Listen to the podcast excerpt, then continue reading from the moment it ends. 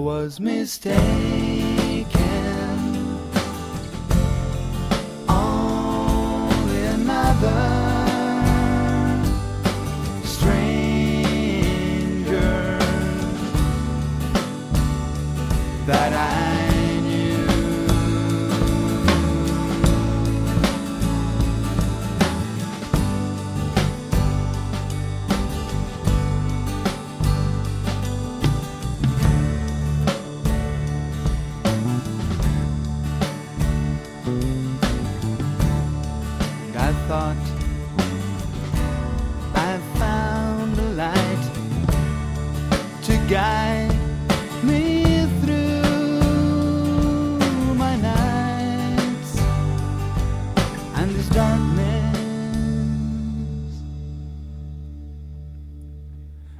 Was mistaken.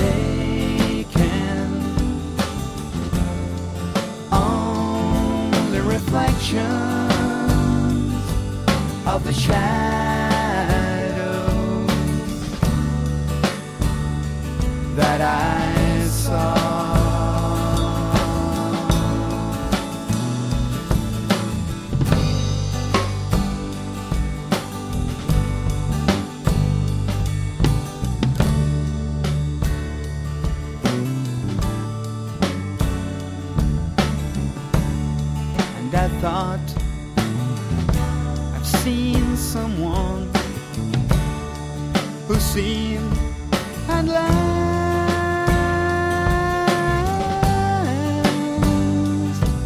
to know the truth. I was mistaken. Only a child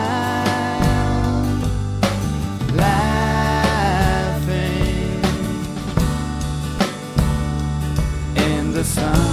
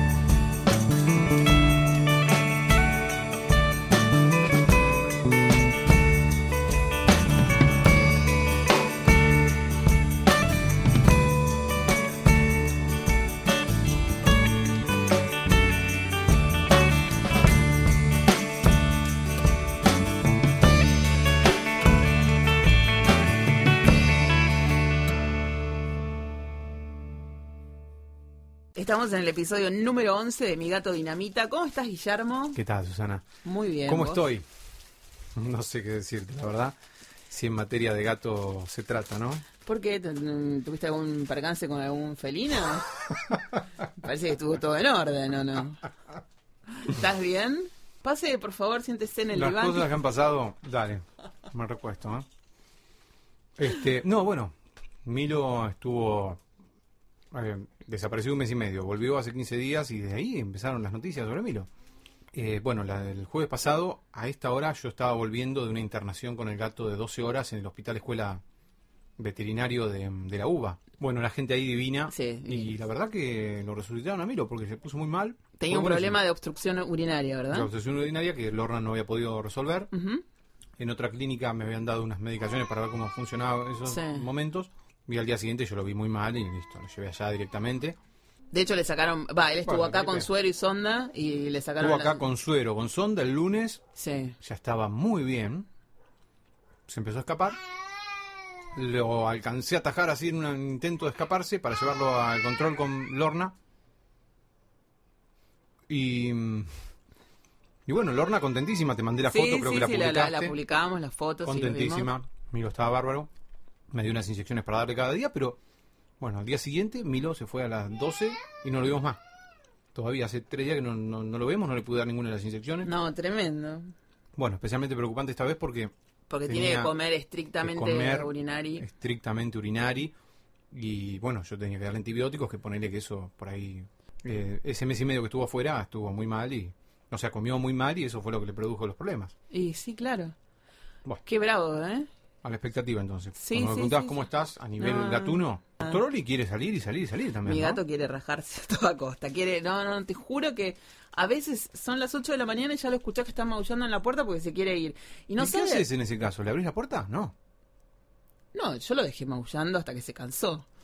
Se cansa en un momento y no maulla más. Sí, pero pasaron como 5 horas de maullido del gato. ¿En serio? Aparte él hace. No tiene un maullido normal, es insoportable. Claro, yo con Milo hubiera hecho lo mismo, no lo hubiera dejado. De hecho, él aprendió a escaparse de esta casa que, como ves, tiene paredones muy altos. Sí, Eh, entonces él aprendió a escaparse saltando al, al techo Claro. del auto y de ahí se iba afuera. Sí. Entonces durante muchísimo tiempo entraba el auto al revés, cosa que yo maniobrando en líneas generales soy un poco peligroso. Imagínate meter durante meses el auto marcha atrás, esquivando el árbol, que la, la otra vez salí marcha atrás y me choqué el árbol que hay frente a mi casa que, que hace años que, que- que- que lo esquivo, pero el otro día, no sé, salí como si fuera... brum, pa. Entonces meses poniendo el auto al revés, pero claro, encontró otro modo de irse haciendo equilibrio en tal cosita. Bueno, y, y no sé, cuando el gato empieza a maullar, nosotros lo dejábamos salir, no quedaba otra. no, no queda otra. Vos no, vos lo... No, no, yo a veces le abro y le digo, bueno, vamos. Y entonces se va Mm. y, y busca a ver a dónde, a qué casa puede saltar, pero claro, son todas con rejas muy altas, entonces él no sabe saltar. Entonces Claro, no, no. se queda afuera y va a lo de mi mamá. Y cuando va a lo de mi mamá, se hace el gil y va investigando la situación hasta que, bueno, a veces se va, se va por los techos. Lo que pasa es que están envenenando gatos en la cuadra. ¿En Eh, serio? Sí, sí, sí, porque había una señora que, que era vecina nuestra, que, teni- que era como tu vecina, pero tenía así como millones de gatos, tenía Ah. como tres o cuatro gatos que no estaban castrados, entonces todo el tiempo tenían cría. Y esos gatos vivían adentro de una casa y se los mataban todo el tiempo. Un horror. Ah. Entonces, Un horror también tener tantos gatos. la, la idea es castrarlos, pero ella no, lo- no los quería castrar. Viste No. que los gatos si no están castrados además sufren un montón si no, si no, no pueden... Claro. Y entonces dije, bueno, no lo voy a dejar salir. Mm. Y, y la verdad es que todo el día pide, pide salir. Ahora cada vez que me ve que me agarro la cartera, el tipo baja y encima baja la escalera y se va golpeando la cabeza escalón por escalón. No, no está loco. O sea, vos escuchás... Hola. Hola, Pipe. Estamos con, Fe- con Felipe, que es nuestro coequiper. sí, sí, sí. Nuestro coequiper y bueno, además nos sentimos, el otro día fue, estuvo con nosotros Karina Doso, nunca dijimos que es locutora, nunca dijimos a qué se dedica Karina Doso, dijimos la, la, La- la, la grosa Karina Doso y No, es todo una eso, diosa pero, total. Le mandamos un beso enorme. La queremos de nuevo en el piso. hmm, Eh, pronto nos vamos a, a hacer una cargo nosotros, pero nos quedamos medio solos, así que hoy lo trajimos a Felipe. Sí, que eso ya tiene. Tiene, tiene su fan. No te enojes, Felipe. Me dijeron hoy, ¿no te dice papá? Nunca, nunca le hice decir papá. ¿Ya está en edad de decir papá a los ocho meses? A mí me preguntas. no tengo idea, no sé, no sé. Para mí es todo nuevo. Yo estoy Mm. probando cosas Mm. este así ¿Sí? de ¿Con Felipe? y sí, yo no, no tenía un niño UPA desde los desde el año 2000, creo. 2001. No, pero nos Bueno. llevamos bien con Felipe. Sí, muy bien. Bueno, no yo, Felipe, justo ahora no me hagas quedar mal ante la gente. Toma, toma. Dale que yo soy buena y te canto canciones. Escúchame, le vamos a dedicar el, el podcast de hoy al hermano entintado, Mm. a Tomás entintado, que se está por casar el día 28. Así que le mandamos un abrazo enorme. Él tiene mm, un, un dúo con, con un amigo, con un, otro chico que se llama Diego, y hacen unas canciones buenísimas, unos covers alucinantes, y hoy vamos a ponerlos todos. Buenísimo, o- o al menos la mayoría. Bueno, Estuve escuchando algo y la verdad que Son alucinantes. alucinante. Sí, sí, sí. Los, parece que los entintados hacen todo bien, ¿eh? Por Dios, Todo bien. todo bien. Todo bien. La entintada encima parece que hace el mejor tiramisú Ah, bueno. de todo el mundo. Los invitamos a los dos, traen una picada y un tiramisú. tiramisú. Y el hermano nos canta. Ah, ya está, ya está, abrimos, abrimos el restaurante y no, no grabamos nunca más. Ya está, listo, listo. No, terrible, son realmente muy talentosos. Así que les mandamos un beso a todos. Y bueno, y felicidades para, para felicidades, Tomás. felicidades para Tomás. Sí, sí, sí, sí. Bueno, y sigan haciendo música, que son muy lindos haciendo música. Sí. Después te cuento lo que, lo que, lo que hizo el Antonio, lo que hizo ayer Courtney. Está loca Courtney, tiene muchos problemas. Resulta que está muy celosa de los dos, de, de Oli y del Antonio. Y los faja todo el tiempo. Todas las noches se va a dormir al living dos horas. Duerme en un sillón, ella sola, dos horas. Y después viene, miau, miau, miau, miau, miau, miau, miau, miau, miau, miau, y se acuesta al lado mío. Y ayer estaba Oli. ¿Todos los días hace eso? Sí. Y ayer estaba Oli al lado mío. Y vino y no podía acostarse ahí. Entonces ahí dio como unas vueltas y después se las arregló para meterse donde estaba Oli y lo fajó. Mirá. Entonces agarré y le dije, bueno, basta, basta, la agarré y la encerré en la cocina. Le dije, no puedes ser tan mala, basta de ser mala. Y los otros dos me hicieron piquete. Yo cerré la puerta de la cocina y se pararon ahí a llorar hasta que yo abrí la puerta y la dejé salir. O sea, son unos No. dos. Encima pollerudos, los dos. Ah. No puedo creer. Una vergüenza. Y Oli se fue a dormir al comedor y la dejó a ella en la cama. No, es una vergüenza total. Es una malcriada. No, no, no. Es tremenda. No pero además como los tiene a los dos sometidos. Totalmente sometidos. Eh. Totalmente sometidos. Hacen todo lo que ella... En la casa se hace lo que ella quiere. Claro. Eh, y estoy como... No llores. Tiene dos dientecitos nuevos. Pero no llega a ser un llanto, ¿viste? Es No, como un no. quejidito. Sí. Che, y- Oh, oh, no. Mi madre no. ¿Cómo es la característica de tu casa? 4795. Sí, es esa. Oh, y otra vez. Mi vieja llama todo el tiempo. Y no sé, por ahí se escapó algún gato. Hola. Hola. Tenés que. No, no. Hola. Hola, ma. ¿Qué pasó ahora?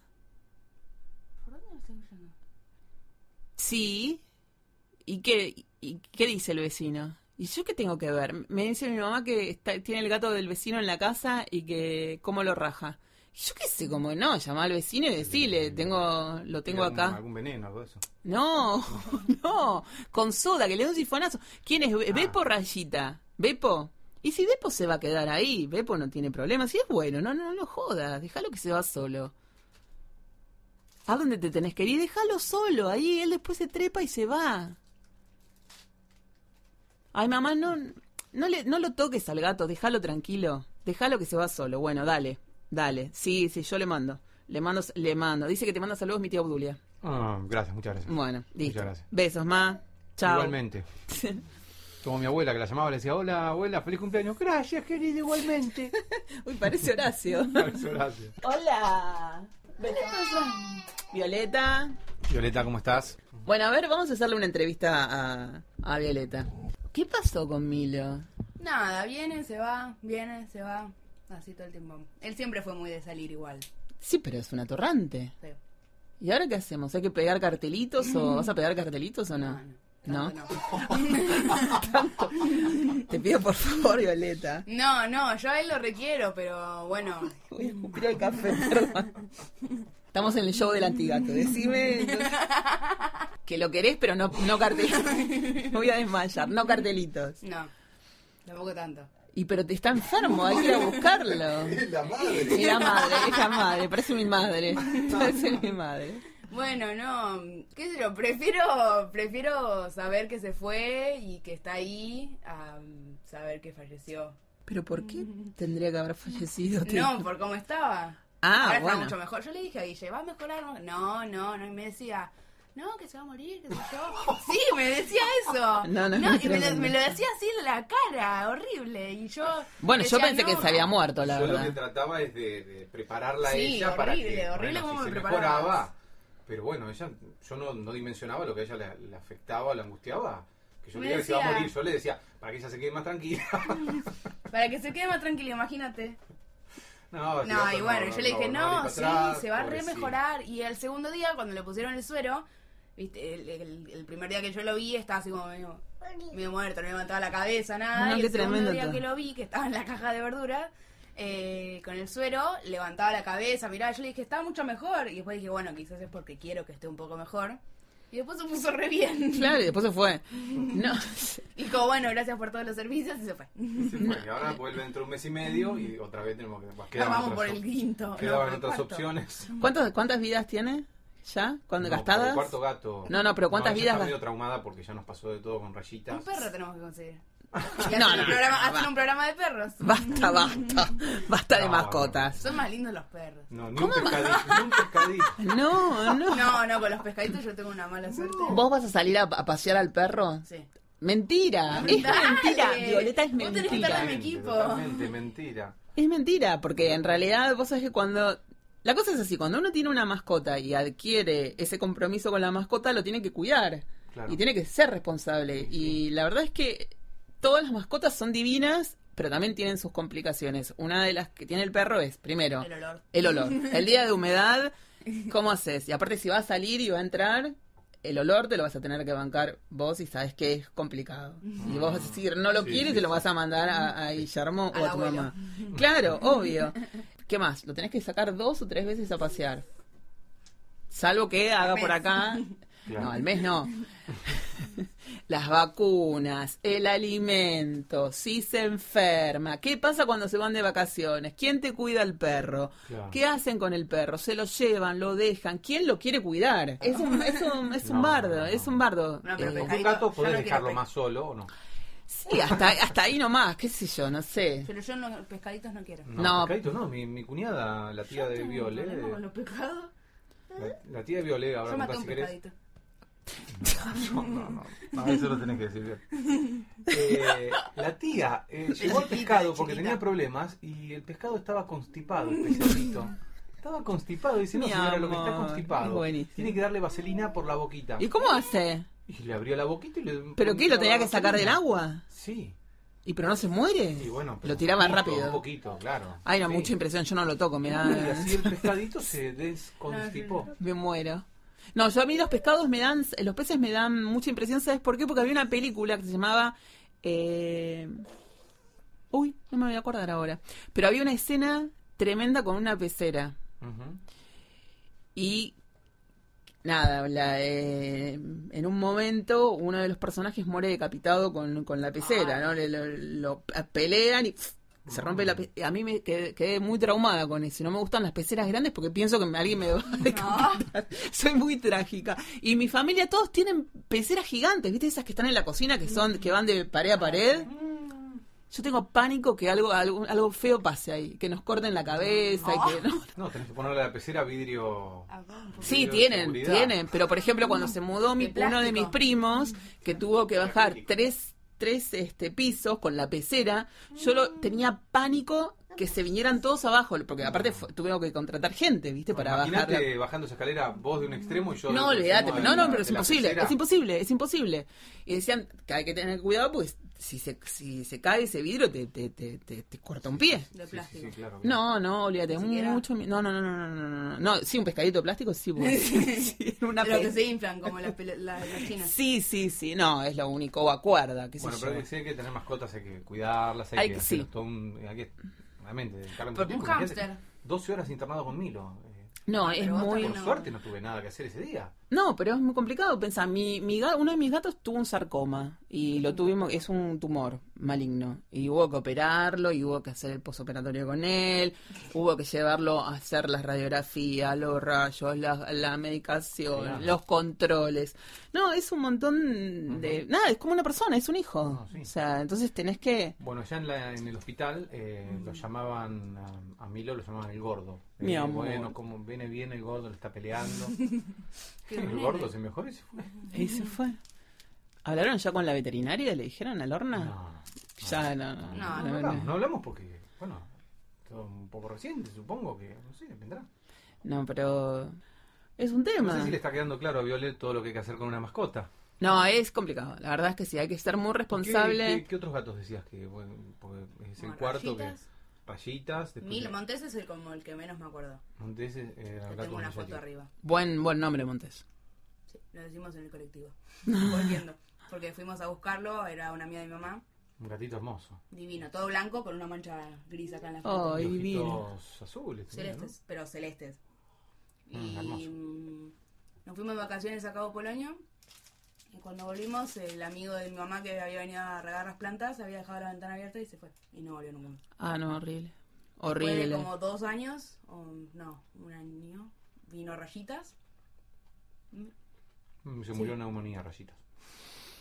Bueno, además, por eso te digo, son como, son muy delicados, compl- es complicado. Y si los bañás, los tenés que secar con un secador porque es para que no se enfríen, claro. Claro, sí, pero... Igual no, igual no hay que bañarlos. Me dijeron porque Con el pH. como un gel en el, en Claro. el pelo que les hace Sí, bien. sí, sí.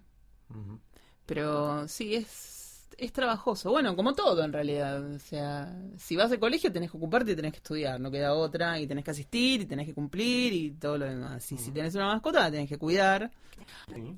Dejamos un poquito de música, ¿te parece? Por favor, que Bueno, agradecemos el testimonio a Viole. La raja. Gracias por invitarme. No, Milo. Otro por día, ven- otro día venís a tomar el té acá con nosotros. Gracias por rajarme. Me voy, me voy con el nené. Llévatelo. Chau, Feli. favor. Si te porta mal, pegale. ¿eh? Una- ¡Ay, basta! nada más. Horrible. Sí, Terrible, ¿no? Como decía mi tía Mimi el otro día que estuvo acá, dice, ah, te voy a dar un bife, te voy a dar un bife, le decía, cada rato la amenazaba a Milo. a De, ¿De verdad? Sí. Pero tía Mimi, no. No, la vamos a mandar con Te Miguel voy a del dar un Cel. bife, le decía. Bueno, vamos con el hermano entintado. Con... ¿Qué? ¿Te reís? Con Miguel del Cel. ¿No viste que dijo que, que había que darle un cazote? No es una un barbaridad. Desastre, ese No, no testimonio puede. No, fue no. terrible. No, tremendo. Tremendo. lo mío todos sabemos que estoy diciendo un gran chiste. Terrible. No, no. Pero no, este no, hombre- No, no, no. No. Es terrible. Es terrible. No. Dios mío. No, señor, háblele a su hijo. No le pegue. ¿Cómo le vas a pegar? No se le pega a nadie. ¿Nadie? A, na- a nadie, Guillermo, a nadie se le pega. Me preocupé con esto de que están diciendo que este programa es el- lo más antigato que existe. Lo, sí, lo dijo Lo Felipe. dijo. ¿Qué Felipe, Felipe, Felipe es el hermano de Justina. Claro. Y la cosa es así, Justina se tuvo que ir a, a Boston con su ¿Tenés marido. algún amigo que viaje a, no sé, a Lobería, que vaya a Trenquelauquen? ¿Tenés algún amigo? Sí, todos van a Boston, a Harvard. No, no, no Entintado, el amigo tuyo, que, que ahora es amigo mío también. No sabemos nunca dónde está, está siempre por el mundo No, es viajando. genial, No es sé. genial, es un hombre maravilloso. Nada, Yo tiene... viajo a, qué sé yo, a, a- a Carlos Ken como máximo. Yo lo más lejos que estoy viajando es a tu casa. Imagínate. Bueno, yo estoy haciendo algún kilo que otro kilómetro más Carlos Ken, por ejemplo. No, no, no, qué lindo Carlos Ken.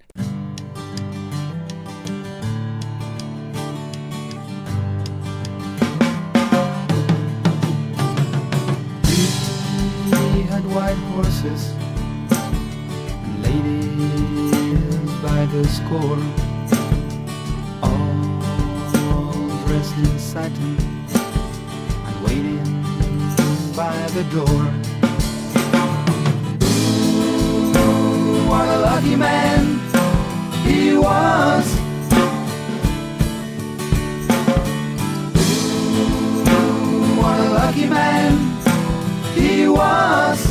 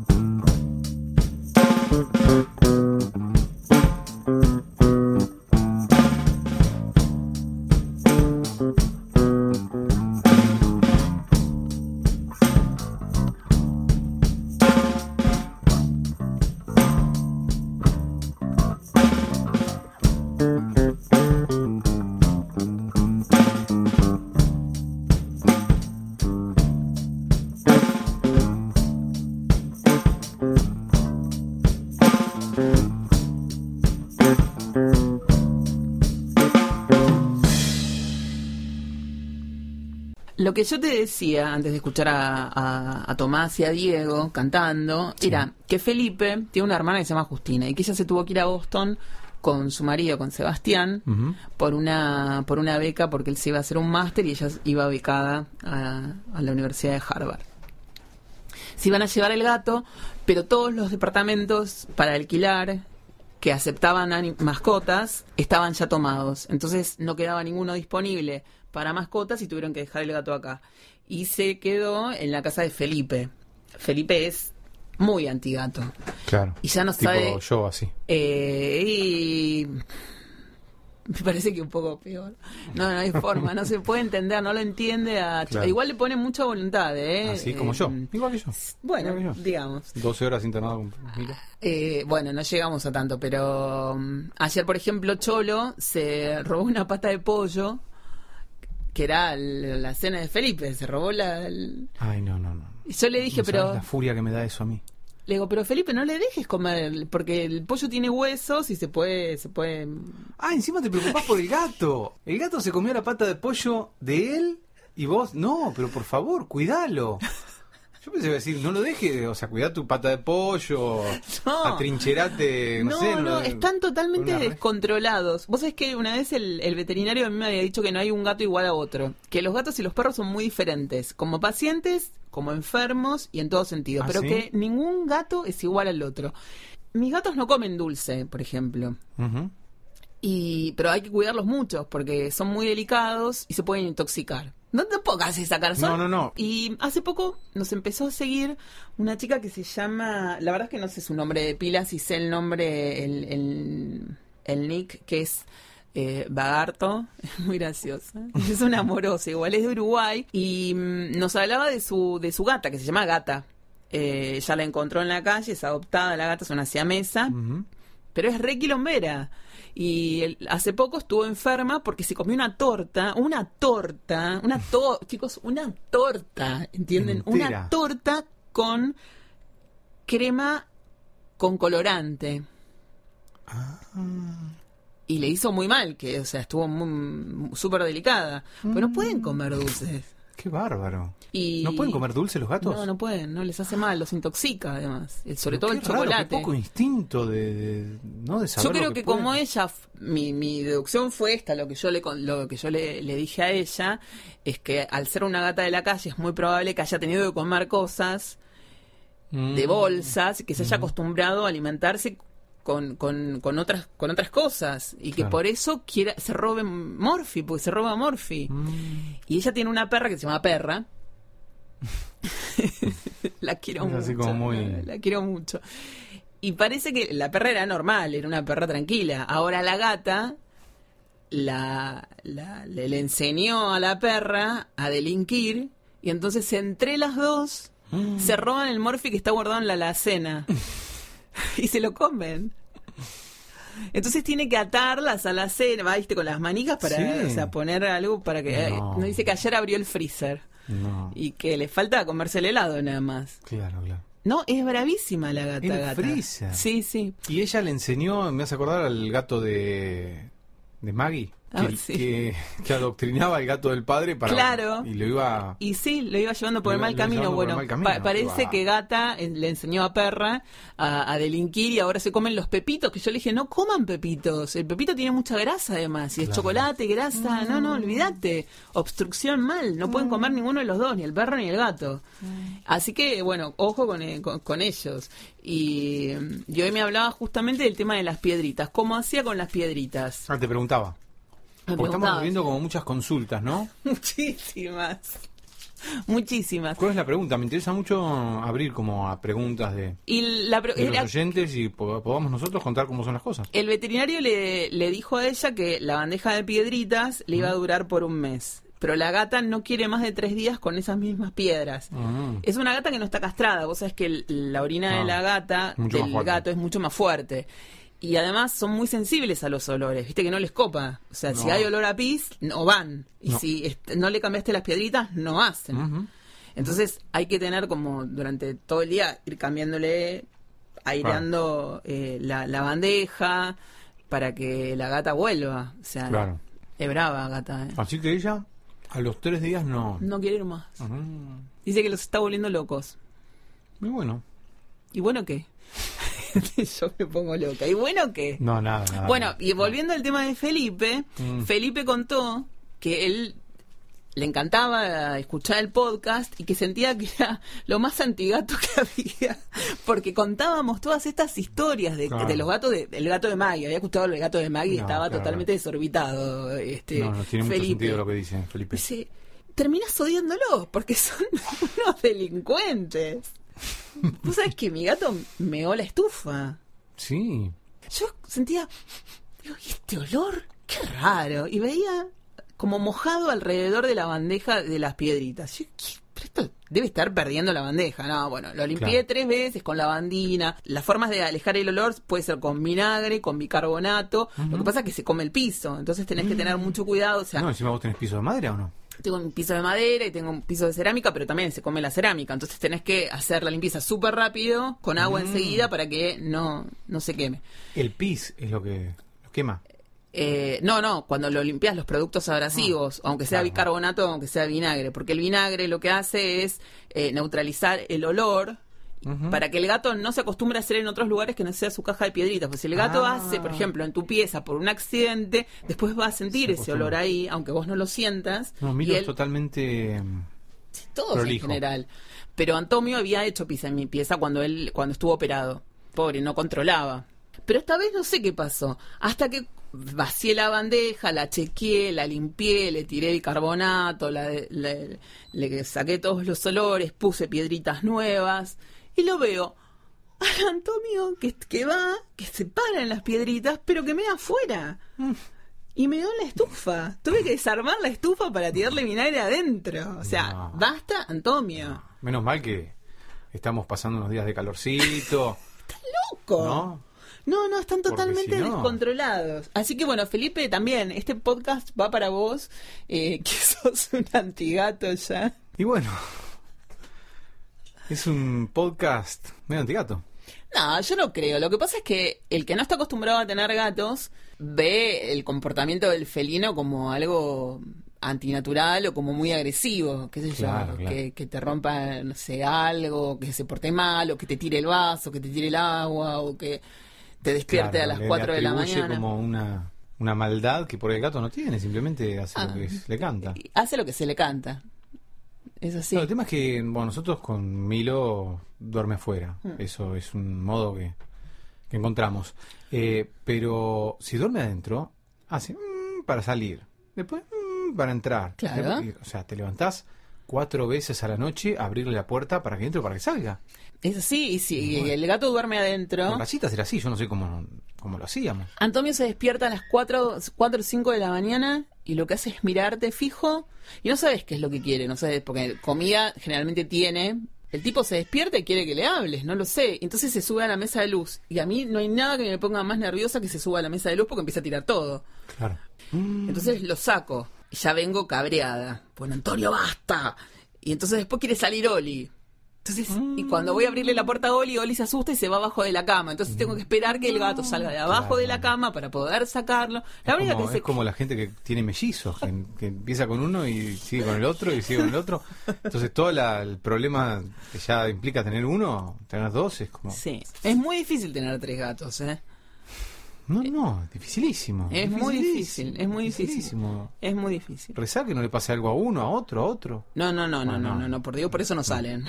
Porque si no estaríamos todo el tiempo en el Claro. veterinario. Pero tenés que aguantarlo cuatro horitas o cinco. Porque quiere salir. Qué pesados, son muy... Y bueno, y Courtney que habla todo el ¿Y día. afloja en un momento y no llora más o no? No, estos días no, estos días quiere salir a toda costa porque estuvo afuera, entonces quiere, Mm. está desesperado. Cuando se olvida un poco... ¿Y hace- ¿Cuánto tiempo Felipe tiene que tener a Cholo? Porque la hermana... Viene ahora en junio. Viene ahora y después se lo, se lo llevará a Boston, ¿no? Eh, no sé, me parece que ya se quedan acá. Yo supongo que sí, Ah. que se lo queda a ella. ¿Qué estudia ella en Boston, en Harvard? Ella es licenciada en filosofía y está becada para, para hacer unos cursos, pero él, Sebastián, es neurólogo Mm, y se fue a hacer un máster de medicina allá. Qué interesante. Me gustaría irme a otro país a estudiar. Sí, lindo bueno. Sí, sí. Yo voy a repetir lo que dijo Trapo. Trapo es Justina. Ojo con lo que deseas, pues se te puede cumplir. Pues yo le dije, ay, qué ganas de irme a Boston. Ojo con lo que Mm. lo están pasando medio para. Va, él no, pero ella. Como que la gente no es tan copada como somos Ah. nosotros y. Viste, Seguro, no, no claro. tenés la inmediatez esa de, de- si estás aburrido en tu casa, llamas a un amigo y le decís, che, nos vamos a tomar un café. Claro. Así que la gente que te saludó en una clase a la mañana, a la media hora ya no te da más bola. Claro, claro. Como- Tengo familia yankee y, y es así, la verdad. El, desarra- el desarraigo es como Una fuerte. frialdad importante. No. Bueno, hay un, un youtuber muy simpático graficando todos los argentinismos y ama Argentina.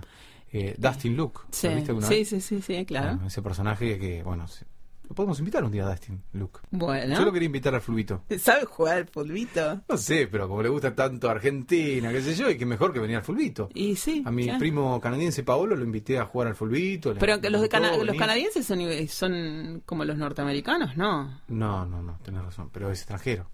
No, no, yo lo sé, pero te quiero decir, son como más amorosos. Igual me parece que como tan cálidos como nosotros no. Ah, no, no, mi, mi primo además es italiano. O sea, él nació en Canadá, es como, ter- no sé, segunda generación de nacidos en Canadá, pero él es italiano, dice. Ah, mira. Eso es muy particular, ¿no? La familia que está en Canadá, ellos se consideran italianos y hablan entre ellos italiano. Y eh, bueno, allá en, en Canadá los barrios son el barrio, pero de verdad, y, y Claro. siguen hablando su idioma y son italianos. A él le preguntas, ¿vos qué sos? Y no te dice canadiense, te dice soy italiano. No, Es un poco claro. extraño. Sí, Pero bueno, y Está hablan bien, entre bueno. ellos italiano. sí. Nieto de, de, de la que vino de... No, bisnieto del que vino de Italia. Bueno, me parece que esa costumbre acá lo man- la mantienen los húngaros. Vos a, No, el- a la comunidad. La comunidad húngara es muy es bastante cerrada y ellos entre ellos yo he ido a comer a la casa de mi amigo Palco y ellos hablan en húngaro, o sea, estás afuera totalmente, porque aparte es, o sea, italiano más o menos, algo, Claro, claro. algo casás. Húngaro te, te puedo asegurar que no. No, no casas ni Y no, no, no, no, no. Y en- me acuerdo cuando él se despidió, que se fue a vivir a Hungría, eh, hizo la, la, la despedida y en la casa en un momento estaban todos, porque aparte él, acá está el grupo Scouts húngaro, la colectividad húngara, el club húngaro, bueno, o sea que él vos, tenía una crucé con un comunidad. Estábamos el bebé con Tepomi, un par de, de- de- de amigos más y yo, que éramos los únicos que no hablábamos húngaro. Yo, yo te juro que no entendía nada, no entendía, pero bueno. Eh, ¿Y qué hacía bebé con Tempomi? porque era muy amigo de Palco también. Éramos muy, en esa época era, éramos muy amigos, después ya no. Así que mirá vos la comunidad canadiense, de- de- italiana Sí, en Canadá. Y bueno, y los parientes argentinos italianos, no, al contrario, mi abuelo hacía un esfuerzo enorme para, para que no se note que era italiano. Supuestamente había como una especie de denigración por ser italiano. Y sí. Entonces él trataba de disimular y así, bueno, yo fui a estudiar italiano porque no... Bueno, con No los lo gallegos, lo- los gallegos pasa más o menos lo mismo. Medio, lo que pasa es que es imposible disimular que sos gallego. Claro, claro, claro. Eso, digo, porque yo me imagino a mi abuelo tratando de disimular que era gallego y no le saldría ni de casualidad. No, claro, claro. O sea, no, imposible. Y a la tía tampoco, a la tía Rosa tampoco, ¿no? No sé, no sé cómo harían. Pero como que a mi mamá no le gustaba ir al, al Lucense para que no le dijeran gallega. Ah, ¿sí? Sí. Mirá vos. Qué loco, ¿no? En lugar de, ¿no? de tenerlo como un orgullo. No, no, no, no, no, no. Me decía, eh, mamá me decía, tratá de disimular esa, el que tenés la bandera de España clavada en la cara. Me decía, horrible. ¿Lo trataste eso en terapia? ¿Lo de la bandera clavada? Sí, porque aparte era, se ve que ellos tenían tanta, eh, tanta idea en relación a, a sus antepasados y a sus orígenes. Que te la, te la pasaban a vos. Yo en un momento llegué a creer que, que era, que estaba malo eh, ser Claro. eh, de descendencia. Claro, mi- mis abuelos se nac- gallega. Sí, él nació en, en Galicia y mi abuela en Santiago de Compostela. Y ellos se nacionalizaron argentinos. O sea que yo no puedo hacer el tema del pasaporte. No, no, no.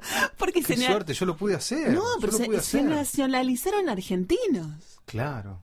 Mamá no quiere saber nada de España, no quiere saber nada. Tiene una negación, no le Pero ella importa. nació en España, ¿no? No, ella nació acá, pero no le importa España en lo más mínimo. Qué lindo, con lo lindo que es España, ¿no? No le importa. Digo yo, no mi tía conozco, quiere pero- ir con ella, la hermana de mi mamá quiere ir con ella, y mi mamá le dijo que no. La tía Obdulia. Llévame, sí, llévame a otro lugar más divertido. Ahora yo digo que soy noruega o una cosa así. Igual no me lo cree nadie. Qué lindo, me gustaría ser noruego. Mm. Me gustaría, me gusta Noruega. Y sí, está bueno. Tengo una amiga noruega, Gunil. Divino. Sí, pero ¿Vive bueno, acá? No, en Noruega. Yo qué sé, puede ser una noruega que vive acá en Argentina. Mirá, mi mamá... eh, No, no, esta es una noruega que, que sí, vive, vive en Noruega, vivió muchos años acá. en Oslo. Eh, no, no me acuerdo dónde vive. ¿Pero ¿Qué clase de amiga tenés? No, es una amiga que Bueno, eh, bueno, es amiga de mi cuñada, más, más precisamente. Hemos compartido un momento y bueno, yo le hice la típica pregunta tonta, che, ¿cómo es el tema con la con el, el- el sol y la, la noche y el día? ah, qué terrible, Ah, bueno, ¿no? cuando viene el día, cuando viene la temporada de sol, eh, sellar todas las ventanas con cinta, con cinta, con todo, porque es todo el día de día. Y después todo el día de noche, seis meses y seis meses. Es complicado eso, ¿eh? Yo me... Sí, dice que la gente se enloquece un poco. Y sí, vos imaginate si acá, cuando te vas al sur, Mm. en las épocas de invierno, que, que hay mucha lluvia y que nieva y que oscurece muy temprano y que no hay casi cosas para hacer, la gente se vuelve un poco loca y hay Ujú. muchos suicidios. Imagínate en Noruega, Sí, sí, olvídate. sí, imagínate. Vos hablabas de Oslo hace Mucho. 20 años atrás. ¿Por qué Sí. hablabas tanto de Oslo? Porque estoy fascinada con Noruega. Tengo como una idea fija con Noruega. No sé si me iba a Pero hace 20 años ya la tenías. Sí, Ajá. sí. Y me acuerdo que hablabas de Joyce también. Hablabas del Ulises, el Ulises bastante. Sí, ¿te acordás? Y estoy haciendo un seminario sobre eh, la lectura que Lacan hizo de, de la obra de Joyce. Sí. Porque a Lacan le dio todo un montón de, de herramientas para, para ubicar cuestiones teóricas sobre la, la psicosis. Sí. Y cómo en algunos casos, como el de Joyce, pueden armar algo de manera tal que, que pueden vivir y hacerse un nombre y una vida y todo. Por supuesto, la hipótesis de Lacan es que es una estructura psicótica. Y sí, claro. Sí, sí, sí. pero Eh, genial las cosas que dicen de su vida eh, de su vida que conocía este profesor que nos da el- la, este, este analista que da las clases es genial genial la vida del tipo era divino él podía fascinar a todo el mundo menos a su mujer Pobre, ¿no? Que no le daba bola, Nora. Sí, Y bueno, lo- era una personalidad medio complicada. era un poco un poco personaje ¿no? Yo creo que no me lo hubiese bancado ni dos días. Mm, No, no, no, no olvidate. Vos sabés que hay una anécdota que no tiene nada que ver con los gatos, pero tiene que ver con Tolstoy. La, me la contó una vez Juan Forn, que Tolstoy estaba terminando de leer a- eh, un libro y estaba emocionado, estaba con lágrimas en los ojos, y que en ese momento llega su mujer y lo ve y le pregunta qué estaba leyendo. y él le dice, le muestra el libro y era Ana Karenina, su propia obra, y que la mujer, bueno, no sé cómo, le- cómo le habrá dicho, pero como que lo bardeó, entre comillas, porque sintió que era una cuestión egocéntrica, que él estaba llorando con, con un libro que él había escrito, pero en realidad ya no era el autor, sino un hombre común les- emocionado por su personaje. Mm, Pero bueno, las mujeres de los escritores deben estar tan podridas de los escritores. claro, imagínate. Viste, pobre Nora. Yo me voy de ¿Nora acá. se llamaba? No, Sí, no, sí, Nora. Nora. Nora. Yo me, me, voy de acá. Bueno, él eh, para escribir un libro la mandó a tener relaciones con otros hombres porque él quería saber cómo era eh, sentirse un cornudo. Bueno, ves, ahí tenés. Y además para, bueno, para que ella le cuente cómo era con otros hombres. Y, eh, bueno, no, ella se angustió muchísimo, fue a los amigos, le dijo, no, no voy a hacer eso, no voy a hacer eso. Y de hecho no, no lo hizo. No, muy tremendo. No, es- muy tremendo. Analízalo eso. ¿Qué dice Lacan al respecto? Que Joyce eh, escribía de manera tal que siempre había otros con los que él dialogaba. Él nunca escribía solo. Claro. Él estaba en relación con un otro Unos cuantos. siempre, siempre, o con unos cuantos, y que iba, iba así eh, Interactuando. interactuando y de ahí iba elaborando. Era un lazo con el otro que él tenía en ese modo de escribir. ¿Cómo termino hablando de Joyce? Que no leí nunca un libro de Joyce. Pero no estabas No leyendo el. Ulises. No, no estoy leyendo. Ah, es No. difícil igual, ¿eh? Tenés Sí, que tener una memoria. ¿Y ¿Cómo estoy hablando de Mad Men si nunca vi la serie Mad Men? No, no, no. Bueno, yo te conté. Bueno, este- pero la vida este- es larga y algún día voy a leer eso. Bueno, igual Yo tenemos. cada vez que voy a una librería hoy en día, antes no me pasaba, porque antes me creía que yo sabía algunas cosas. Sí, no sé, en un tiempo mi neurosis pasó por el lado de creer que sabía algo. No, nadie sabe nada. Hoy en día voy a una librería y me angustio, me angustio porque no sé nada. No, No, sé nada. Es Todo- imposible. Todo, todo cantidad de libros. Fui con mi primo el otro día y le digo, no sé nada. No Sí. sé nada. Dice, bueno, dejate de, de hinchar, me dice mi prima, y está bien, ¿qué querés? ¿Saber todo? No puedes saber todo. No, pero además, el, sobre todo en esta época donde hay un acceso a la información muy grande y es como una invasión de información entre la televisión, internet y todo lo que pasa alrededor, más la gente, más lo que pasa en la calle, eh, el cerebro tarda mucho en recibir realmente la información porque tiene que procesar todo lo que recibe y descartar lo que no le va a servir. Entonces, Claro. imagínate, ahora todos los cursos son cursos rápidos, cursos rápidos, Mm. cursos rápidos. En un día haces 24 horas de, de un curso. O sea, cuando terminaste de procesar eso, estás en un neuropsiquiátrico. Es imposible. Está bien no sobrecargar al, Yo no, al no- cerebro. no- no quisiera terminar en un, en un Ay, neuropsiquiátrico. no, por Dios. este, así que mm, creo que algo lindo podría ser escuchar un tema de, de Tomás, ¿no? De Tomás y de Dios, dale. Sí, sí.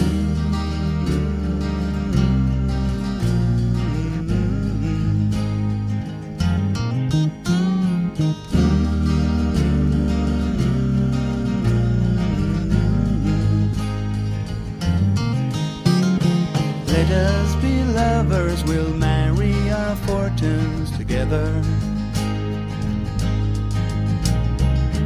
Got some real estate here in my bag.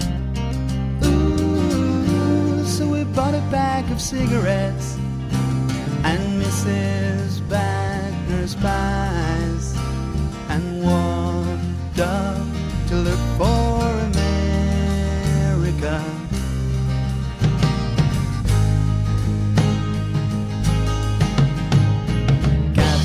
I said as we border a greyhound in Pittsburgh.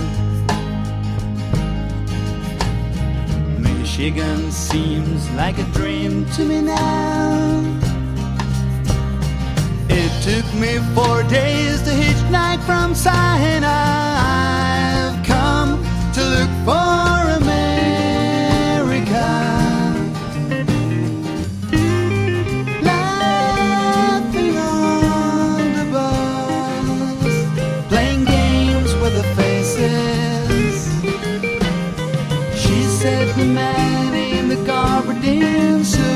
A spy. I said, be careful, his bow tie is really a camera.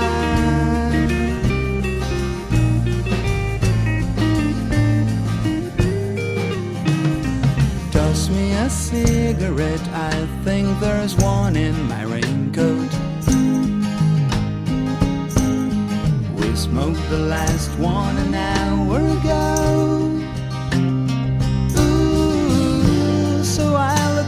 The scenery.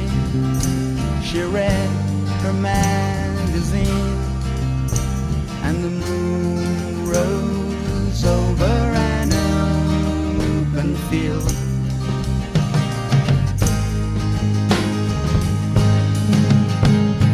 Kathy, I'm lost, I said, though I knew she was living.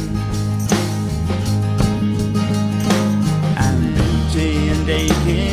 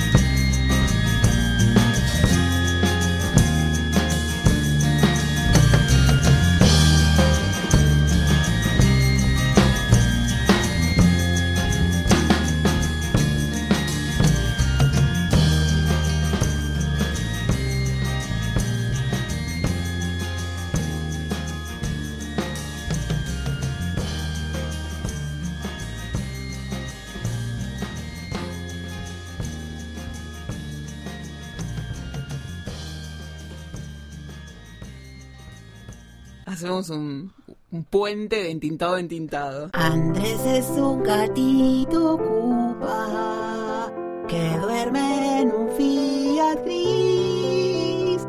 Su madre con amor lo busca por las noches y las tardes de la feliz. El Andrés es un gatito ocupa tiene perros amigos que lo han de ayudar en sus notables aventuras tan románticas que a vos te van a encantar. A mediados de la primera década del siglo XXI, los aficionados al deporte argentino fueron testigos de un gran momento del tenis en el país, con una camada de muy buenos jugadores entreverados en los primeros puestos del ranking de la ATP. Y entre los momentos más memorables de la época, sin duda, está la final del torneo de Roland Garros en el año 2004, entre dos argentinos, Guillermo Coria y Gastón El Gato Gaudio. Entre ambos jugadores existía y seguiría existiendo una ácida rivalidad, y en ese partido Coria había arrancado demoliendo a Gaudio en los dos primeros sets, incluso ganando el primero por un lapidario 6 a 0. Pero en una de las remontadas más memorables de la historia del torneo y del tenis en general, Gaudio logró ganar el tercer, cuarto y quinto set, este último, en un épico tanteador de 8-6. Nacido en 1978 y oriundo de mis pagos de Temperley en el sur del conurbano bonaerense, el gato Gaudio tuvo, luego de su consagración en Roland Garros, una de las mejores rachas de su carrera, ganando cinco torneos en el año 2005. Pero para quienes seguían sus partidos, tanto a los inicios de su carrera como durante su pico y posterior declive y eventual retiro en 2011, no era muy habitual ver a Gaudio realmente disfrutando su tiempo en la cancha. Más bien todo lo contrario. Su famoso grito de qué mal la estoy pasando, que hasta terminó convirtiéndose en eslogan de remera, fue una síntesis perfecta de esa incomodidad incordiosa que solía acompañarlo siempre que pisaba el polvo de ladrillo o el cemento o el césped. A pesar de su innegable talento para el deporte, con un revés particularmente exquisito que aún hoy muchos grandes del tenis elogian, desde afuera siempre dio la sensación de que Gaudio estaba ahí empuñando la raqueta a su pesar, con ganas de estar en cualquier otro lado. Para los ciudadanos de a pie que no fuimos bendecidos con ninguna habilidad extraordinaria. Semejante actitud nos resulta inentendible, casi rayana en el insulto. ¿Cómo puede alguien que logra fama y dinero en base a su talento tener el tupé de no estar constantemente feliz por su buena fortuna? Sin embargo, no son pocos los ejemplos de individuos que, a pesar de lograr el éxito y el reconocimiento en alguna disciplina, terminan sintiéndose agobiados o presionados o de alguna manera insatisfechos, y hasta en ocasiones optan eventualmente por renunciar a esa vida rutilante y supuestamente idílica y desaparecer del ojo público. Y si ponemos el foco en el mundo de la música, uno de los casos más notables en esto de largar todo y nunca mirar atrás es el de la leyenda del soul Bill Withers. La historia de Withers tiene varias aristas singulares. Para empezar, su entrada en el mundo de la música ocurrió a una edad bastante avanzada para los estándares de la industria. Nacido en 1938, Withers se incorporó a la Armada de los Estados Unidos en 1956 al terminar la escuela secundaria, y ahí permaneció hasta 1965, realizando mayormente tareas de mecánica aeronáutica. Trabajó luego un tiempo como lechero y luego consiguió un puesto en una fábrica de repuestos para aviones. En ese momento, ya cercano a cumplir los 30 años, Compró una guitarra de segunda mano y aprendió a tocar y componer en forma completamente autodidacta. Usando parte de su sueldo en la fábrica, grabó un demo que eventualmente cayó en manos del sello independiente Sussex, cuyos ejecutivos entendieron el talento en bruto de Withers y pusieron al legendario Booker T. Jones a producir su disco debut Just As I Am, que contenía el hit Ain't No Sunshine. Withers, que no creía demasiado en el futuro de su carrera, no renunció a su trabajo aún luego del lanzamiento de Just As I Am. Y de hecho la fotografía de tapa del disco fue tomada durante la hora del almuerzo en la fábrica y se puede ver a Bill Withers llevando su almuerzo en la mano en esas típicas valijitas de metal. El año era 1971. Bill Withers tenía casi 33 años. El disco, por supuesto, fue un éxito y Withers embarcó en una fecunda carrera musical con éxitos como Use Me, Lean on Me y Just the Two of Us, y giras multitudinarias. Pero cuando Sussex cerró en 1975 y terminó firmando contrato con Columbia, Bill Withers, que siempre fue su propio manager, empezó a enfrentarse con el mundo impersonal de las grandes discográficas, más enfocado en los negocios que en la música. Desencantado con los ejecutivos que insistían en involucrarse en asuntos artísticos, entre 1977 y 1985 Withers no lanzó discos propios y se dedicó a colaborar con otros músicos. Pero cuando en el 85, grabando el que sería su nuevo disco solista y a la sazón el último de su carrera, se sintió tan maltratado por Columbia, decidió mandar todo al diablo y retirarse de la música por completo. Prácticamente no grabó una nota más desde ese entonces, y hace casi 25 años que no da un concierto en público, viviendo una vida tranquila y casi anónima en Los Ángeles, subsistiendo cómodamente con los derechos de sus canciones. Desde aquí, entonces, nuestros respetos a los que deciden escaparse del camino de las luces y los flashes para ser fieles a sí mismos. Y los saludamos con este inoxidable clásico del señor Bill Weathers llamado Use Me, del disco Still Bill, lanzado en 1972. In 1976, Evil Knievel, Cheryl Teagues, and myself petitioned the Congress to make this next song the new national anthem. And damn if we didn't come within three votes of getting it done. Now you decide the Star Spangled Yawner or this groovy tune by Bill Withers.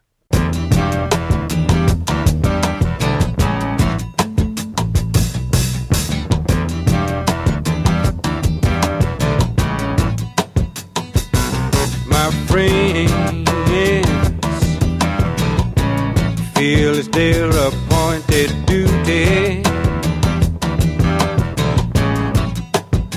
They keep trying to tell me all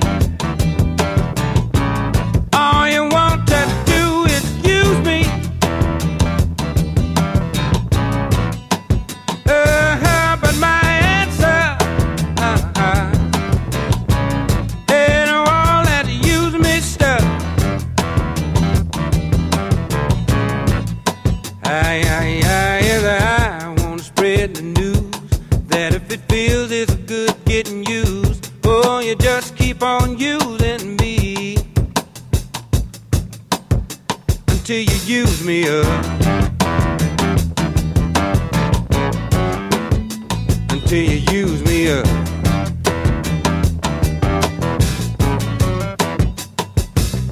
My brother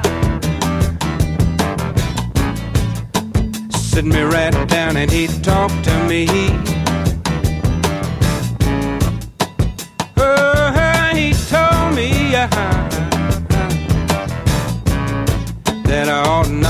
You just walk on me. And I'm sure he meant well.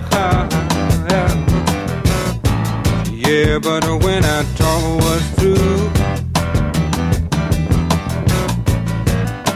I, I, I said, brother, if you only knew, you'd wish that you were in my shoes. You just keep on using me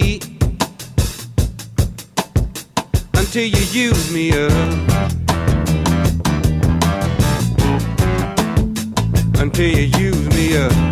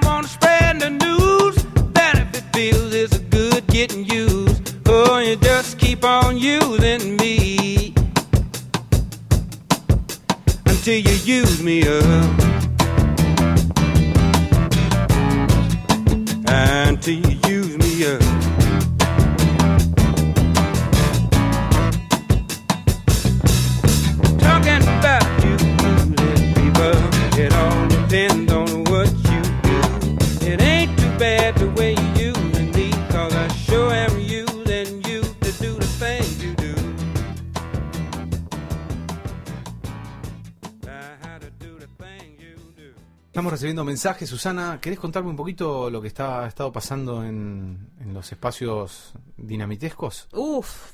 Vos sabés que Boco eh, teníamos una gata que se llamaba Endorfina, que era una. eh, Él es de Tucumán. Y la gata era divina, tenemos un montón de fotos de la gata, pero resultó que era un gato. Entonces Ajá, ahora se llama Endorfi, Endor- Ah, Endorfo, Endorfino. Endorfo. Eh, Claro, como doctor. Como Oli. Doctor Oli. Sí, sí, sí, tuvo que adaptarle el nombre, así que le mandamos un saludo muy grande eh, a, a su nuevo gato. Él estaba muy feliz con su gata y de pronto descubrió que no, Que era gata. Gato. que era gato. Que era gato. Complicado el tema, ¿eh? Porque decía, Sí, ¿cómo sí. de.? Claro, no le habían bajado las bolas. Ah, bueno. Con todo. Claro, claro, claro. Entonces, la veterinaria le dijo, le van a bajar en cualquier momento y ¡tuc! Y ahí apareció. Le bajaron. Ahí le bajaron. Mm. Así que bueno, ahí está con Endorfo, le mandamos un saludo.